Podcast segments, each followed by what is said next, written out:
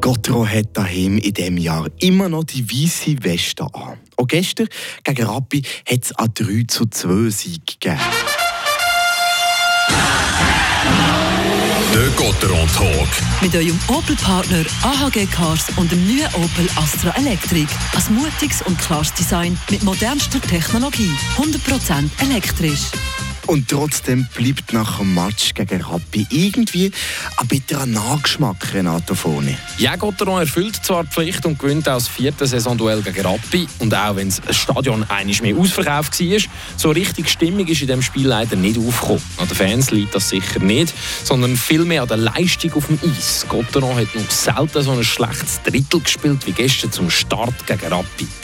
Der Sandro Schmid hat nach dem Spiel richtig gesagt, es hat die Intensität und die Abstimmung gefällt.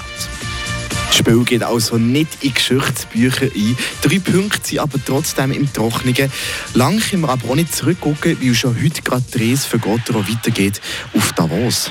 Ja, und gegen Davos da müssen die Freiburger ein anderes Gesicht zeigen. Die Leistung wie gegen Rappi lange definitiv nicht. Die Bündner sind außerdem heiß, weil sie gestern gegen Bern verloren Die lange Garfahrt auf Davos, das sieht man im ersten Drittel immer wieder so ein bisschen. Das ist bekannt. Einige Spieler haben auch mit der Höhe und mit der dünneren Luft Angewöhnungsschwierigkeiten. Für Sandro Schmidt alles Ausreden. Wir nehmen ihn beim Wort. Ausreden gibt es für Gottero also kennen. Was Mensch, gibt es Punkte heute am Abend für Gottero im Bündnerland? Wenn ich ganz ehrlich bin, bin ich doch eher skeptisch. Es erinnert mich so ein bisschen an die Situation im November, wo Gotteron aus einer recht grossen Siegesserie rausgekommen ist. Wir erinnern uns, dann habe ich zu Genf kommentiert und die Freiburger die haben mit Glück in der Verlängerung gewonnen. 4 zu 3 damals. Das Spiel gestern gegen Rappi war irgendwie ähnlich. Gewesen. Man gewinnt zwar, weil man eben das Mentale hat, weil man den Siegerwillen hat, aber sportlich gesehen könnte der nächste kleine Knick kommen. Ich behaupte, Gotteron verliert heute Davos und holt Maximum einen Punkt.